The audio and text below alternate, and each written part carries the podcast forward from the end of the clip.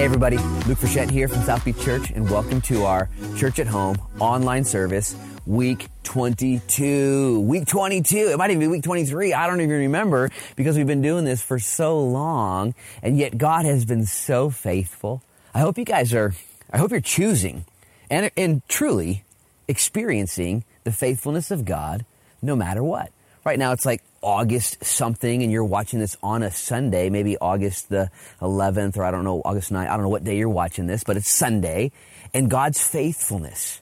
Matter of fact, the Bible says that when we are faithless, not just you and me, but we collectively, when the world falls apart, have you noticed that the world is really unstable lately? The Bible declares that when we are faithless, unstable, shaking and shifting, God remains faithful still, for he cannot deny himself. Now, let's make sure you understand what that means.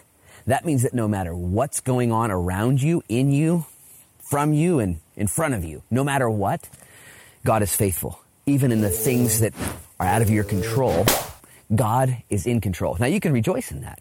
You can trust in Him. So here we are on Sunday morning and I'm going to take us through God's Word today we're going to spend some time in worship as well as we do on Sundays the Lord's Day.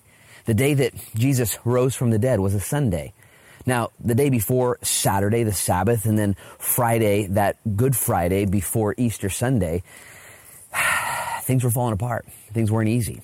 And yet on that Sunday morning, Jesus came back from the dead and everything changed. And the church continued to gather Sunday to Sunday to Sunday to Sunday to Sunday to Sunday till this day, this Sunday. And I want you guys and myself to be encouraged and to grow in the grace and knowledge of our Lord and Savior, Jesus Christ. I'm going to go through a few announcements and we're going to get into worship on this particular Sunday. So as you guys know, all these things that we do here at South Beach Church with our present phase one limitations are at southbeachchurch.org. You can go online and check out the website and figure out what's going on or email us your prayer requests and all the things that you've been doing for 22 or 23 weeks now. Last week though, I told you guys, pray. Pray for our county to get into phase two. Do you remember that last week? I told you guys to pray. Check this out. Check this out. Check this out. And that Monday, the very next Monday, we prayed on Sunday, and the very next Monday, our county commissioners voted to apply for phase two. And so on August 24th, this year, this month, they're going to apply for phase two so our county can begin to reopen with all kinds of restrictions and six foot radius and masks. And we're trying to keep people safe, but we also got to move forward.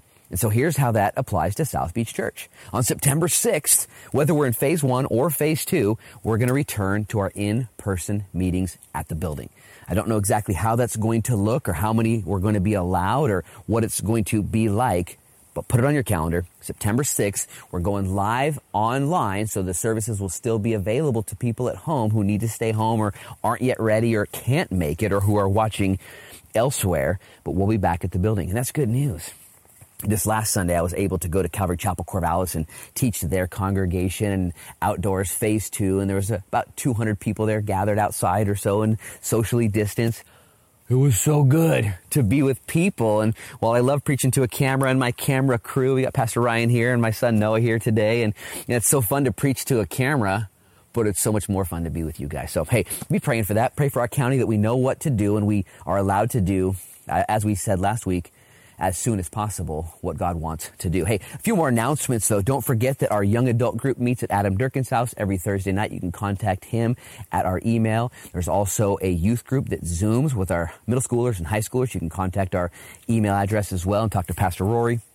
Our Sunday school pastor, Bo Douglas, sends out curriculum every single week, or you can go online and download the Parent Cue, link it up to our church, and get the stuff sent right to your phone. The Pastor Marty newsletter goes out once per week, also connecting people to the things that are happening here at South Beach Church. And our life groups are still meeting throughout the county and really throughout the world because of the internet. And so what happens on any Sunday is we do our teaching like we're doing now, and then we put together life group questions, video format. We're going to do that right after this. And you who are life group leaders or facilitators or hosts can lead your groups with ease because the information is provided for you right there on our website. So if you want to be part of a life group, you want to host a life group, you want to facilitate a life group, pray about it. And now would be the time more than ever to get the salt out of the shaker to be the light of the world, to reach out to your neighbors, to open up your home, and to let people follow you as you follow Christ. So we're going to make that super easy for you guys.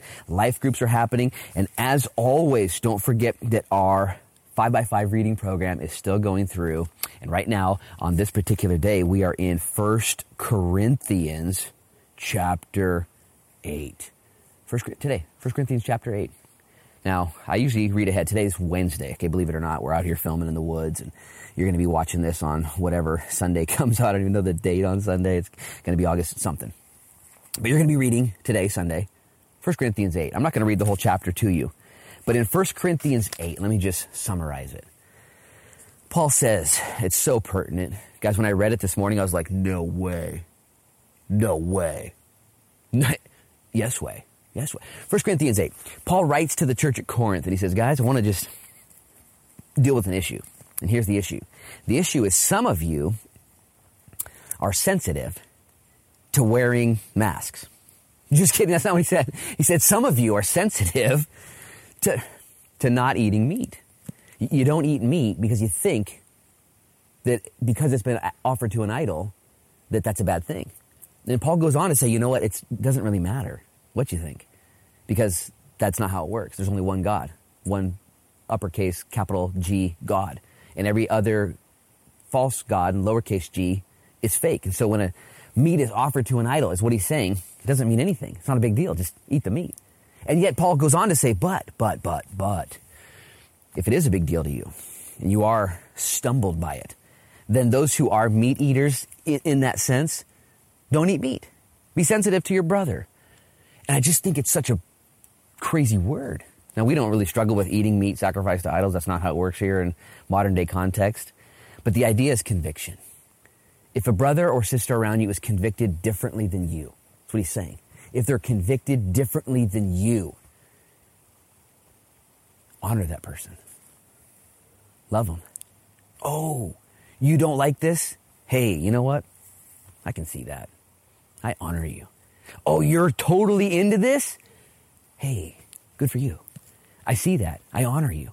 And what a timely word for you and me in this time of cancel culture, d- division, social unrest, and the policing of everything. And I would just encourage you guys and gals, man, be peacemakers. Blessed are the peacemakers. Jesus has taught us, you and me who are Christians, that you know what? There's just one God, uppercase G. And what he wants you and I to do is to major on the majors and to minor on the minors. What a profound word for you. So, hey, here's what we're going to do now. We're going to go into a time of worship. We're going to seek the Lord. And as I've taught you guys, and as you are well aware, worship is so important for a couple of reasons. I'll mention them to you again by way of reminder. Number one, we worship, okay, because God's worthy of it. No matter what. The rocks would cry out if you and I didn't. The trees of the field clap their hands. God's worthy of your praise. And so we're going to make an opportunity right now for you to worship, which is your rightful position. Second reason, not only is God worthy of it, you're needy of it. It's a reminder for you because we get distracted and we get disillusioned and we get disappointed and man, sometimes we get depressed. And yet when we lift our eyes up off ourselves and off our stuff in worship, we're reminded of the goodness and the glory of God. We're reminded. God didn't ask us to be worshipers because he needs us to worship him, but we need to be reminded, commanded, and led to worship him. So I'm going to pray right now. Why don't you close your eyes and let's pray. Father, in Jesus' name, we thank you for being faithful to us. Lord, for allowing us to see your handiwork even in this time of pandemic and restriction and phases, Lord. Man, I'll be the first to say I don't have a lot of answers, but I am choosing this day to put my eyes upon you. And Lord, during this time of worship now, would you soften our hearts and lead us into your presence? And would you do a work in us that you might continue to do a work through us? And if you're watching right now and you're bummed out and you're not going to worship right now, you're going to turn it off because this isn't uh, what you want to do. Would you, would you just give the Lord a try? Just turn it up. Let it all go. Reach out to Him. Even if your speakers aren't that great on your phone or on your TV or you miss being at church, right now the Lord is right here with you. So, God, take us into your presence. We worship you now with all of our heart, soul, mind, and strength. In Jesus' name we pray. Amen and amen.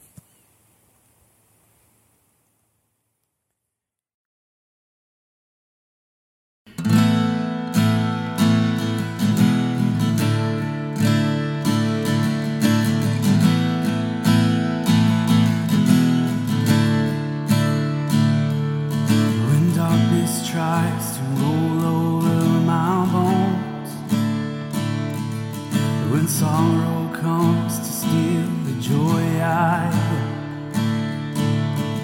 But when brokenness and pain all I know, oh, I won't be shaken.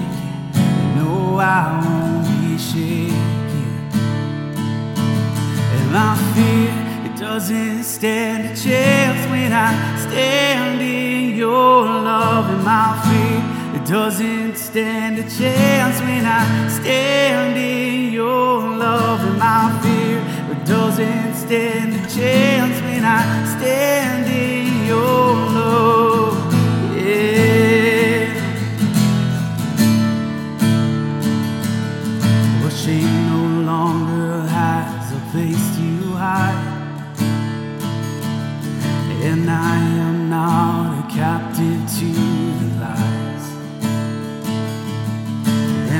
not afraid to leave my past behind.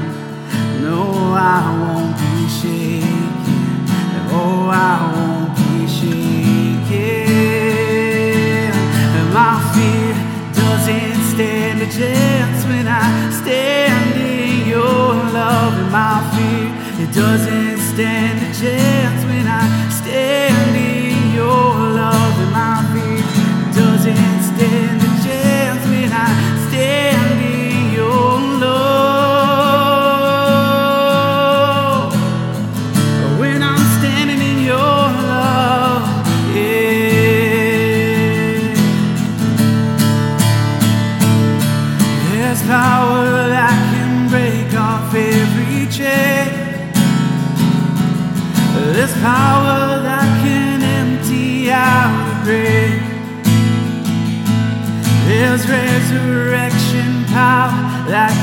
save. There's power in your name.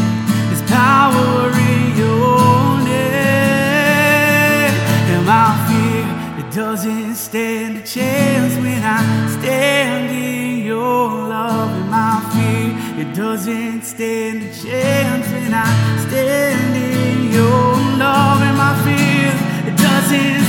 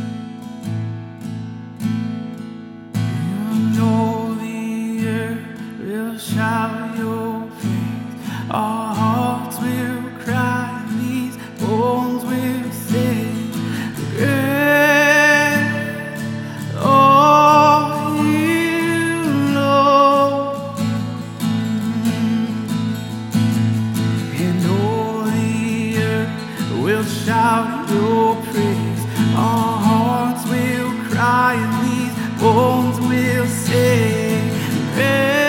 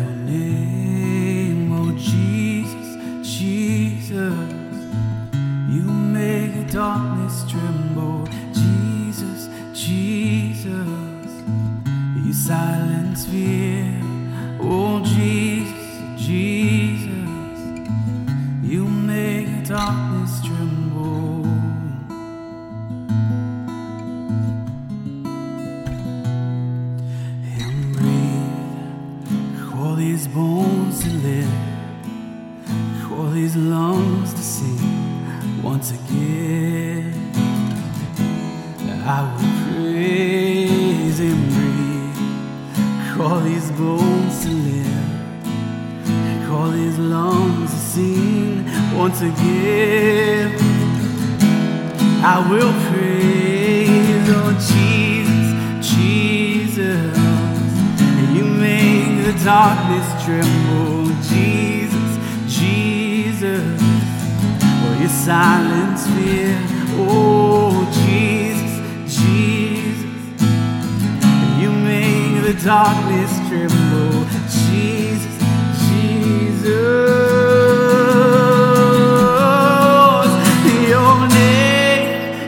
light that the shadows can't deny. Your name cannot be overcome. Your name is a light forever lifted high. Your name cannot be overcome. Your name is a light that the shadows can't deny. Your name cannot be.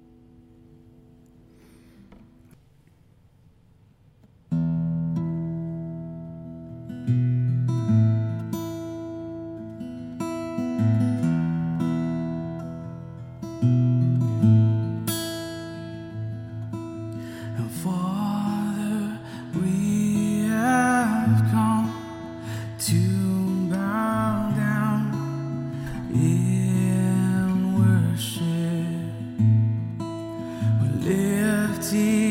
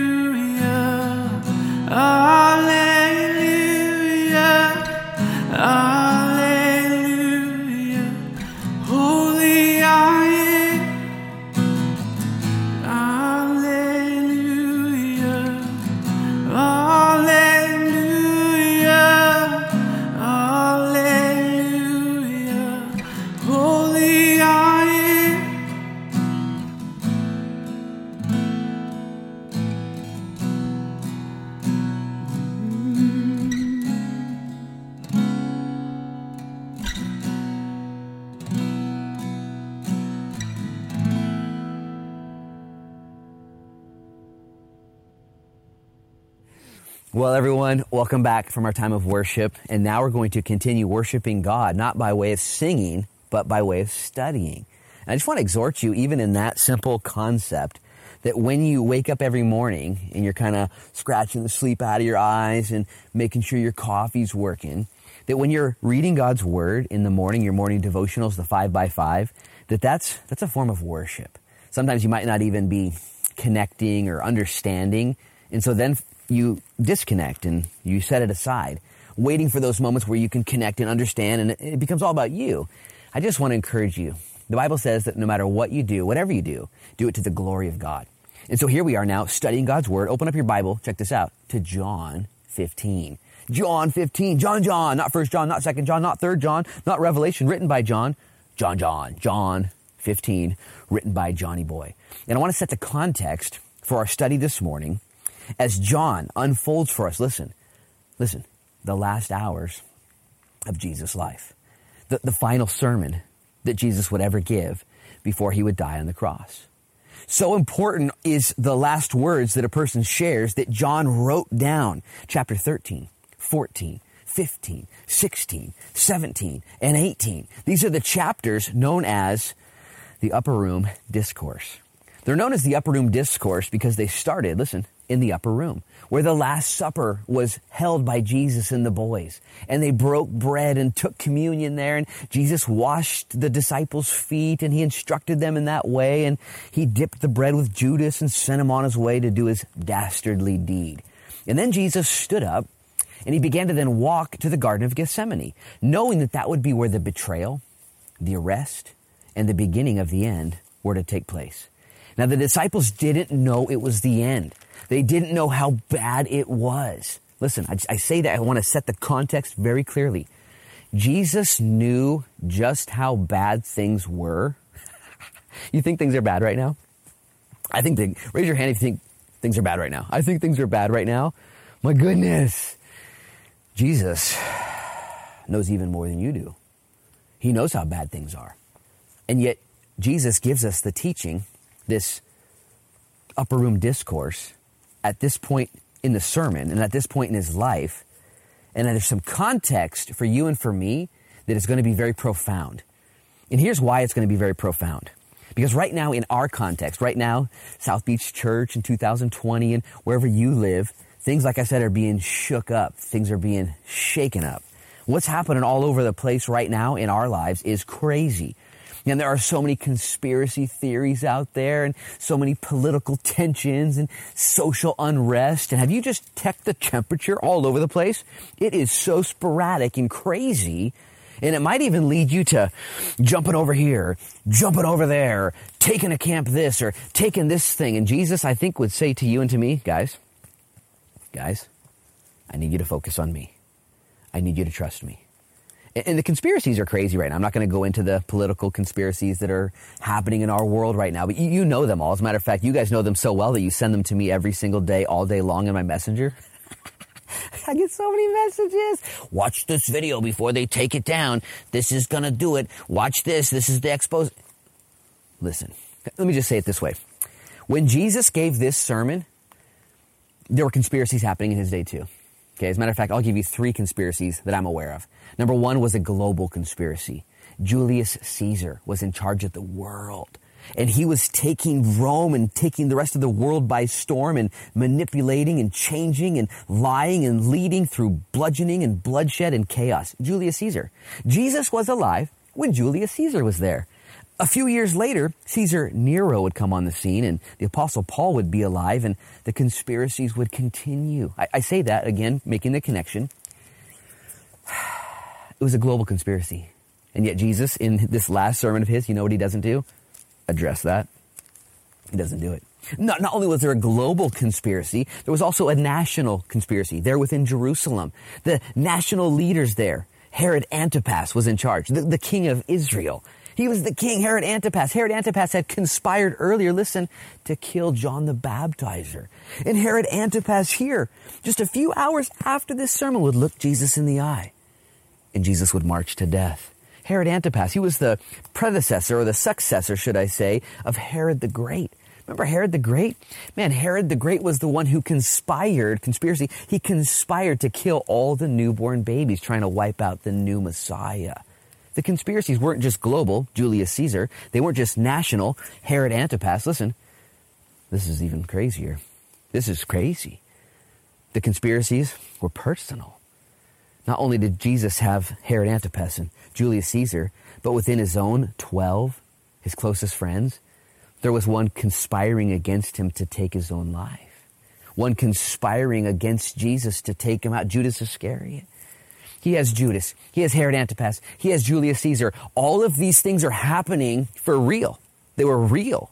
And you know what Jesus didn't do? Address any of those things. Christian, listen. Instead, what he did is in chapter 13, he taught his disciples how to serve. He said, serve. And he washed their feet. And he let them see what it looks like to be a servant. And Jesus said, I've done this as an example for you. Serve on earth. Be, be so heavenly minded that you become earthly good. And then in chapter 14, John 14, Jesus goes on then to tell them, guys, don't be troubled. Remember verse 1? Don't be troubled. Believe in God, believe also in me. I'm going away to prepare a house for you. And if it were not so, I would have told you I'm coming back. Jesus said, in light of those conspiracies, focus on me, focus on others, listen, and focus on heaven. And then in John 15, as a matter of fact, I'll read it to you, beginning in verse 31 of chapter 14, which is the very last verse. He said, But that the world may know that I love the Father and as the Father gave me commandment, so I do, listen, arise and let us go from here. And he got up and he began to walk on a trail, very similar to this one. This would have been the time of Passover. Jesus got up from that Passover meal. Arise, let us go from here. And the boys are listening, hanging on every word, saying, What are you going to do about Judas? What are you going to do about Julius? What are you going to do about Herod Antipas? Nothing. I want you guys to not be troubled. Don't be troubled. Let me read that verse to you out of 14, verse 1. It says, Let not your hearts be troubled. You believe in God, believe also in me. Jesus is redirecting their focus in the midst of conspiracies and theories and fears and chaoses and upheavals and social unrest. All of the same problems we're dealing with, facing, and having to wrestle through right now. Now, I'm not saying that you and I should have our heads in the sand as a matter of fact, the Bible says that we are to be praying for those in leadership, praying for the people around us, the people under us, the people above us, the people all over, that we're to be using our minds and our hearts. There's a voting season coming up soon, and you better be praying and asking God what that means for you and how that's going to look for us. And there's a, a, a word that Jesus gives to those Christians living in the end days to be working and to be watching to be the salt, to be the light, to be warning people. Guys, there are so many signs happening right now, prophecies being fulfilled. If you don't know that these are the end days, you need to be warned right now. These are the end days. Now's the time, okay? Now's the time to get your house in order. Now's the time to get ready. Now's the time to get fired up and to deal with the things that are getting in the way of you and the Lord and to get serious about Him. Now's the time to be reaching out to your friends, to your relatives, to your loved ones, to your lost ones and letting them know that Jesus is real. Okay, but all the politics, all the conspiracies, all the things, the unknowns.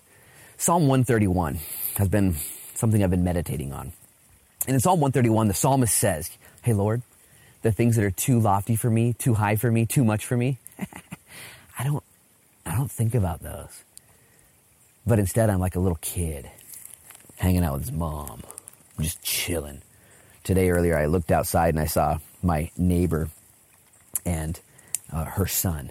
Her son's about two, and, and she was just walking around, just watching him. And he was so pumped just to be out there, just checking stuff out. And man, it's such a cool scene knowing that our Father loves us, that our God knows what He's doing. Well, check this out. Check this out. Context is king. Why did Jesus give us the upper room discourse? He gave it to us in order that when things are crazy, we would know what to do. Serve the people you're with, serve the people around you. If you're not serving anybody right now, Okay, if you're just wanting to be served, you're wanting another stimulus check, you're wanting a bailout, you're wanting wanting reprieve, you're wanting something, okay? I get it. I get it. I get it. But there is a sweetness to serving. Jesus didn't say that we're to serve others to punish us, but instead to set us free. And so I want you guys to be serving others and then to focus on heaven, to have that hope of heaven. Let not your heart be troubled. Is your heart troubled? Man, I'll tell you what, I get troubled too, but I'm anchored in. I'm going to heaven. I'm not staying here. I'm just a pilgrim passing through. Are you a pilgrim passing through? Man, start acting like it then. We're going to heaven. Let me jump into the text though in John 15 and let's see what Jesus says on his way to get arrested for you and for me. He says, I am, verse 1 of chapter 15, the true vine, and my Father is the vine dresser. Every branch in me that does not bear fruit, he takes away, and every branch that bears fruit, he prunes that it may bear more fruit. Most commentators believe that as Jesus was walking, he was either going through a vineyard, okay, grapes growing everywhere, and it got him thinking, hey, my father's the vine dresser, and you're the branches. And he began to talk then about vine dressing and branches. Or more likely, it was that he was walking through Jerusalem and the gates were open, and there was the temple. And on the temple were these ornate grapes and these clusters kind of carved into the temple, and he began to teach them about grapes and vines. And yet Jesus, the master teacher, he said, You know what, guys? I want you to know something. I am the true vine. Israel throughout the scriptures is known as the vine. And yet Jesus here comes in and says, You know what? It's actually me. I'm the vine. And maybe theologically and biblically, Jesus is making the distinction that it's about him and not a religious idea or, or some sort of group or function, but it's about Jesus Christ. Or maybe it was more practical in nature for you and for me where Jesus is saying, guys, I'm the true vine. A vine is what gives life. A vine is what brings health. A vine is what keeps things moving forward. And you know what Jesus is saying about himself? He's the real deal. He's the true vine. There are so many things in this world that say they'll produce life, that say they'll give you joy, that say they're going to take you where you want to go. You know what they actually do? Check this out. They actually take things out of your life. They actually bring death. They actually don't bring the life that they were promising you when you first signed up for them. There are things in this world, they're actually just suckers. You ever done gardening before and you got these branches coming up out of the ground and then these other little branches come up and they look like they're going to bring life too? They're just suckers. They're not real. Let me just tell you right now, there's things in your life, hobbies and habits and hang-ups and hurts, maybe even people, experiences, ideas, and they promise you life. Jesus says, guys, guys, I'm the true vine. And then he goes on in verse 2 to say, every branch in me, okay, I'm the vine and you're the branches, that doesn't bear fruit, my Father, he takes away, the vine dresser, and he prunes that it may bear more fruit. Stop right there. Eyes up here. Most of you have heard this portion of scripture that if you're a fruit producer or if you're not a fruit producer, two things are going to happen. Number one, you're going to get pruned. Or number two, you're going to be taken away. If you're not producing fruit, you're going to be taken away. I mean, does that not make sense to you? Like, ah, oh, where's your fruit at? No fruit? Get them out of here. makes sense to me. If you're gardening and there's no fruit, it's gonzo, right? Makes sense, but listen. And then it also makes sense that if you're producing fruit, that the vine dresser is going to come in with his shears, you know, and start cutting up stuff to make it more fruitful. But that kind of idea is kind of scary, is it not? Like, all right, so if I don't produce fruit, I'm out of here. And if I do produce fruit, God's going to cut me up. Let me just tell you what the Greek says, though. The Greek actually says, I'll read it to you. Every branch in me that does not bear fruit, he takes away. Now, I, I believe this is a poor translation. I'm just going to say it in, in English. He takes away. The word there is eros, where we get our word airplane. And it literally means in the Greek, and it's used throughout the New Testament, that if a person doesn't bear fruit, the vine dresser is going to come and he's going to eros it. Take it away? No. Eros means to, like an airplane, lift it up. The vine dresser is going to come. He's like, huh, I don't see any fruit. Oh, you know why? Because these trellises that we have, they grow horizontal there in Israel and it's knocked off the trellis and it's on the ground. And if you're not, if you're knocked down, if you're in the mud, if you're off your game, the vine dresser is going to come. He's oh, and he's going to pick you up and put you back where you belong. This is a promise. Jesus is telling the boys, guys, if things get rough, if you get knocked down, if the wind blows you off track, if you find yourself where you're not supposed to be, God's going to help you. This is good for you, by the way, if you're struggling. It's also good if you know somebody who's struggling and you're wondering what's going to happen or you're mad or you're judging them. Hey, the vine dresser will take care of them. That's what the Greek word is there. He takes away. Verse 2 says, In every branch that bears fruit, he prunes that it may bear more fruit. That word prune is the word katharos, where we get our word cathartic, and it doesn't mean prune. It's better translated purge, and what it literally means is that it's cleansed. If a tree, a vine, a branch is producing fruit, the vine dresser is going to come and he's going to katharos it. He's going to cleanse it. Why? Because if you have so much fruit in that day, if you had bunches of fruit, grapes everywhere, the grapes would fall on the ground, okay, just be sitting there in the mud, and they would get muddy, unable to absorb the nutrients from the sun and all of the things, and they wouldn't grow right. And the vine dresser, with great care and concern, would come and wash them, lift them up and wash them. You've ever heard that term in our English language where something is very cathartic. It has a cathartic effect. That means a cleansing effect. Counseling, talking, singing, running. It's just, Jesus is saying, guys, I want you to understand something. As I leave, and the conspiracies thrive. They're everywhere. The politics are real. They're hot. Hey, I want you to serve others. I want you to focus on heaven. And now I want you to understand something about fruit. My Father will lift you up. My Father will clean you. Look at verse 3. Let's see if this continues to make sense. He says, You're already clean. Cathartic. You've already been purged. Why? Because of the word which I've spoken to you. How do you cleanse your way? We learned this a couple weeks ago in Psalm 119 by taking heed to his word. Paul would write to the church at Ephesus and he would address husbands. And he'd say, Husbands, you want to be a blessing to your spouse? You want to lead your family well? Cleanse her with the water of the word of God. How are you going to be clean? How are you going to walk through this world? Jesus is walking there on the trail. And he says, Guys, my word is water. My word will clean you. Jesus says, I am the vine. I'm the truth. I'm the way. This is the seventh and final saying, the I am saying of Jesus before he went to the cross. You're already clean. Look at verse 4. And this is, I believe, the word. The other day I was praying. I think it was Monday. I couldn't sleep. You ever had that before? It's the worst. And on Monday I said, Lord, what do you want me to teach this, this, this week? What do you want me to teach? I'll teach whatever you want. By the way, I believe we're going to be in Revelation chapter 16 next week. Don't, don't, don't hold me to it but it might happen. We might be back in Revelation. But, but this week I said, Lord, you, what do you want me to teach? And immediately the Lord said to me, John 15. John 15. And I thought, okay, well, I'll read that and I'll see. And I believe this is the word. It's an airplane. It's a real airplane.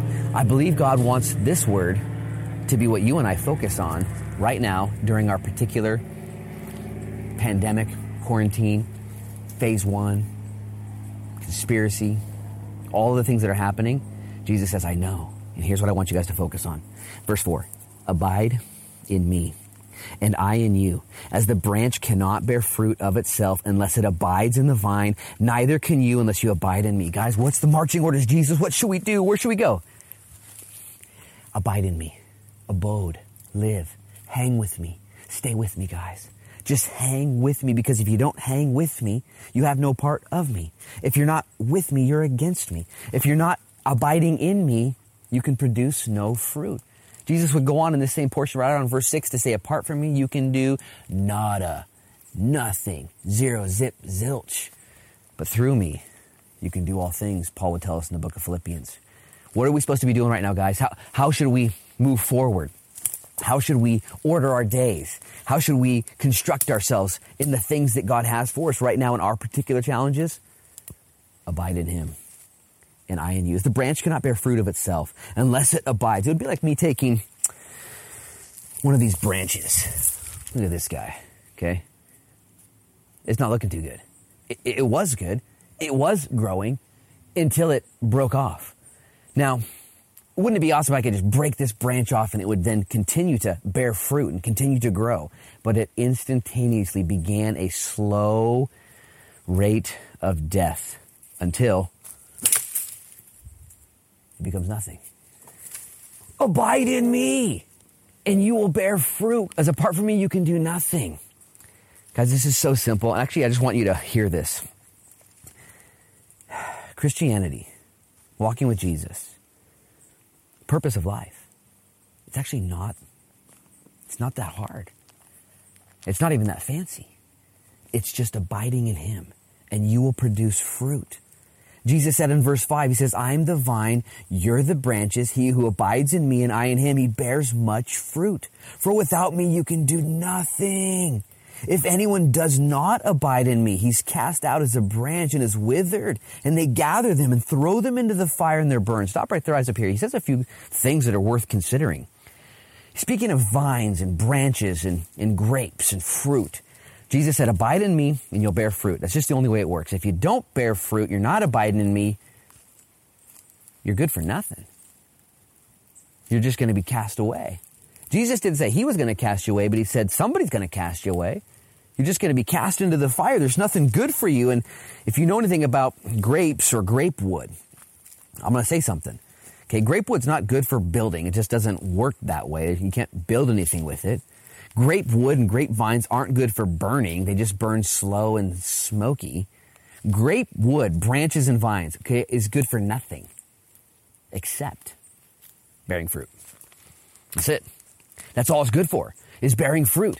That's the whole purpose. If you see a grapevine, it better be bearing fruit. If it's not, get rid of it. Get rid of it. Now, some would say that this is a verse that speaks of if you don't bear fruit and don't abide. I'm going to read it again in verse 6. If anyone does not abide in me, he's cast out as a branch and is withered, and they gather them and throw them into the fire and are burned. Is Jesus saying if you don't abide in me, you're going to be burned up. In other words, that if you are a Christian and don't like me and don't hang out with me and don't produce fruit for me, you'll, you'll be lost. Is that what he's saying? I wouldn't want to find out. Instead, what he is saying is, guys, no, no, no, stick close to me. Abide in me. Verse 7 If you abide in me and my words abide in you, you will ask what you desire and it will be done for you. Jesus, on his very last sermon before he would die, kind of like the pep talk you give to your team before they go out on the field. All right, guys, here's the deal. Or kind of like the instructions you give to your kids or the babysitter before you leave the house. All right, everybody, here's the deal. He's telling them now, guys, if you abide in me and my word abides in you, you'll ask what you want and you'll receive it. Did you know that this is the simple pattern for being a Christian? Read your Bible, okay? Abide, okay? Put the roots into Him. And then ask what you want and you'll receive it. Put your roots down, abide in Him, and then pray. Read your Bible and pray every single day. How are you going to produce fruit?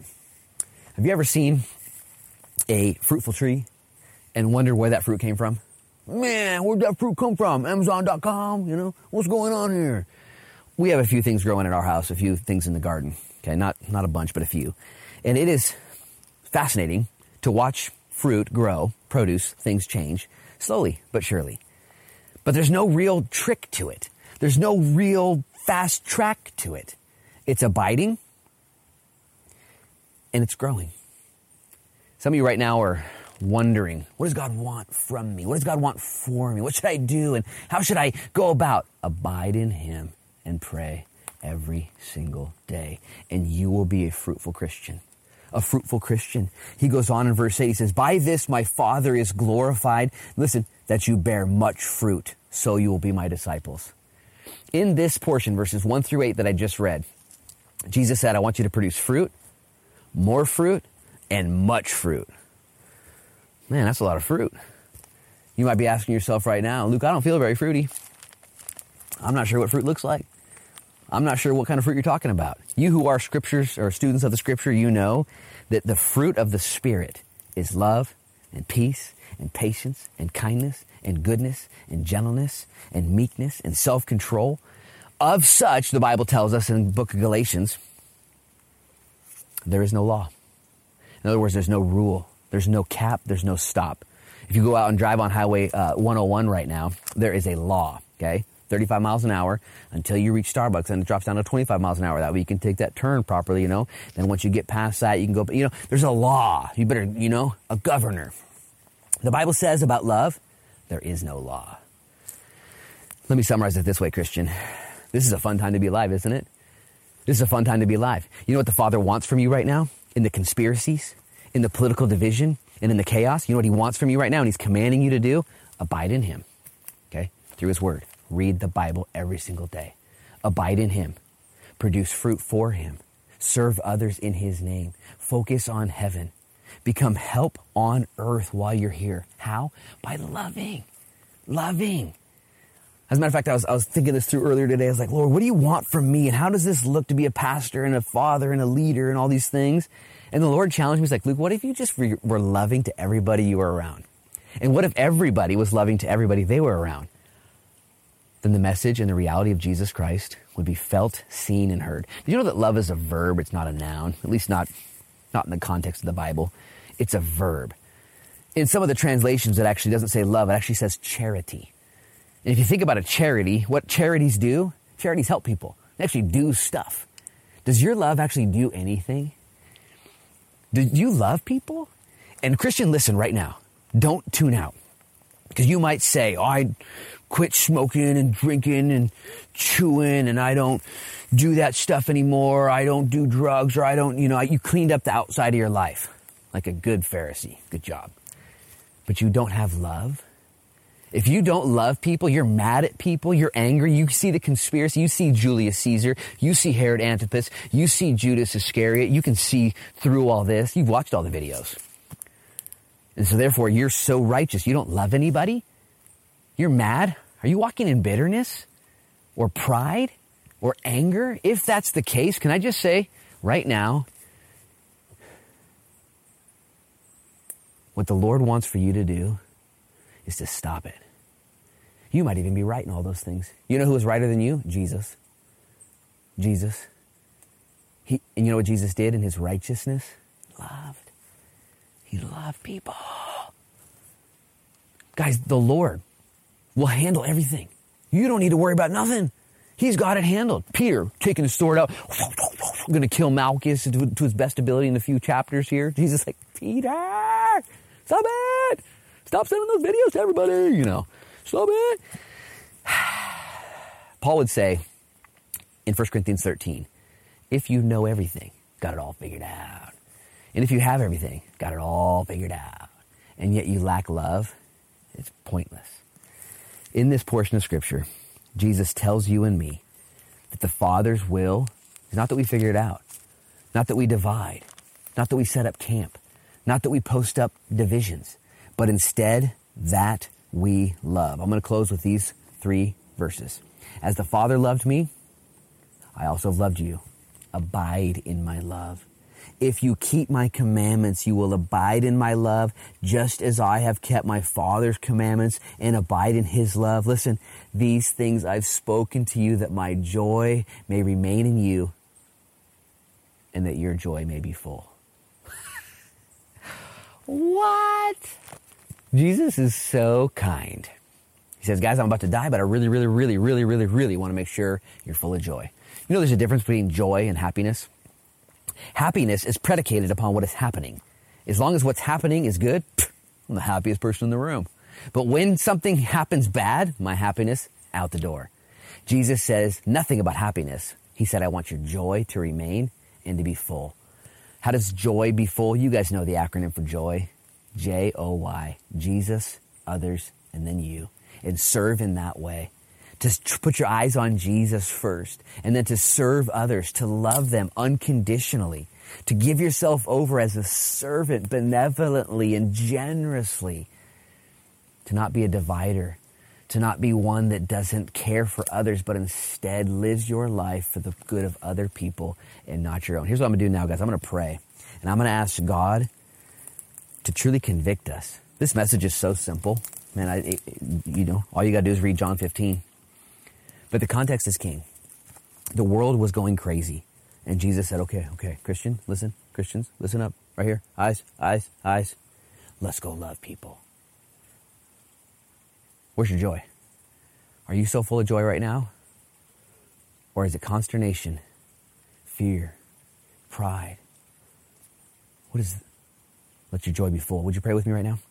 Lord, in Jesus' name, we love you and we need you. And we call upon you. And by faith, Lord, through your word, we choose to trust you, Lord, that you're causing all things to work together for good. And that in this world, Lord, you've left us not as orphans, but as king's kids. And you've left us not as those who are lost, but those who know the way, the truth, and the life. And you've left us here, Lord, not for no purpose, but with great purpose. And that purpose is to love you and to love others. And so in Jesus' name, would you forgive us for all the other agendas, all the other things we're trying to grow in our lives when you said, no, the fruit is what I'm looking for. More fruit, much fruit, and lots of fruit. Lord, in Jesus' name, would you make us fruitful, full of love? Love to people who don't deserve it. Love to people who don't want it. Love to people who won't reciprocate it. Lord, would you forgive us? And if you're listening to this right now and you just want to be more loving, you're tired of it. You're tired of being a conspirator. You're tired of being a theorist. You're tired of figuring it all out. You're tired of being a divider. You're tired of living in fear. You're tired of being mad. And you just say, oh, I'm tired. I'm tired. I don't have any joy. But I volunteer. I will be an ambassador of love. Would you raise up your hand right now? Just raise up your hand right now and say, I'll be an ambassador of love. That means you love others on God's behalf in His name. You're an ambassador of God. Raise up your hand. If you need to repent because you've been a divider, you just, man, you didn't know any better. You, you, you watched a video and you learned it all in one video. You, I can't believe it. But you haven't been loving people. Raise up your hand. Jesus knows more than you do. And He says, that's okay. I know. Go, go ahead and go love those people. Love them all. It's okay. Raise up your hand right now if that's what you need, if that's what you want to do. Lord, my hand is up too. Forgive me. Make me more loving, Lord. With the fruit of the Holy Spirit, fill my life to overflowing, that I might be used, Lord, as the fragrance of Christ in a dying and dark world. And so, God, we thank you and we trust you. Use us for your glory, Lord, and for others' good. In Jesus' name, amen and amen and amen. Well, God bless you guys. May the Lord continue to pour himself out on us in order that he might show himself to others. Listen, through us. This is what we're here for. So God bless you guys. Don't forget to continue to read your Bible and pray every single day and let the Lord change your life. I'm not going to make any promises, but next Sunday we might be in Revelation 16 back in the book. So God bless you guys. Stay strong. Email us if you need and know that we're going to see each other very soon. We'll talk to you guys later. Man, mosquitoes, mosquitoes. I almost hit a couple trees. that was awesome.